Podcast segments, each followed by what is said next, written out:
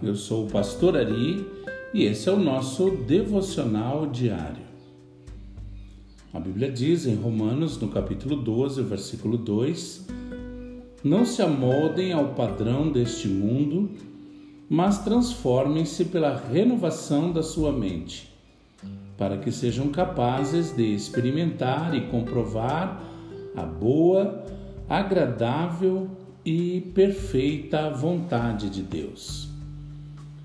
Você é quem determina os resultados que quer conquistar na vida, pois Deus deu a você e a mais ninguém o poder de fazer suas escolhas.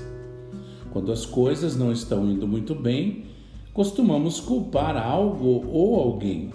Assim como Eva, nós dizemos: a serpente me enganou.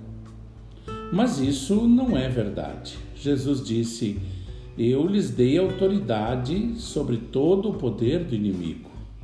E como Adão, nós dizemos: a culpa foi da mulher. Mas isso também não é verdade. O salmista disse: Em Deus eu confio e não temerei. Que poderá fazer-me o simples mortal? Às vezes nós pensamos que as coisas não dão certo em nossa vida porque não temos o controle sobre todas as situações. Mas em Romanos 8, 28 diz que Deus age em todas as coisas para o nosso bem e não para a nossa derrota. Então pare de pensar que as pessoas ou circunstâncias irão impedir os planos de Deus na sua vida. Se você não mudar esses pensamentos, você viverá como vítima e tentará mudar tudo e todos ao seu redor. Além disso, você se tornará apontador de erros ao invés de solucionador de problemas. Entenda que não importa o que Satanás ou as pessoas tentem fazer com, contra você, Deus te deu o direito de dar a última palavra em sua vida. Em 1 João 4, 4 está escrito: Porque aquele que está em você é maior do que aquele que está no mundo.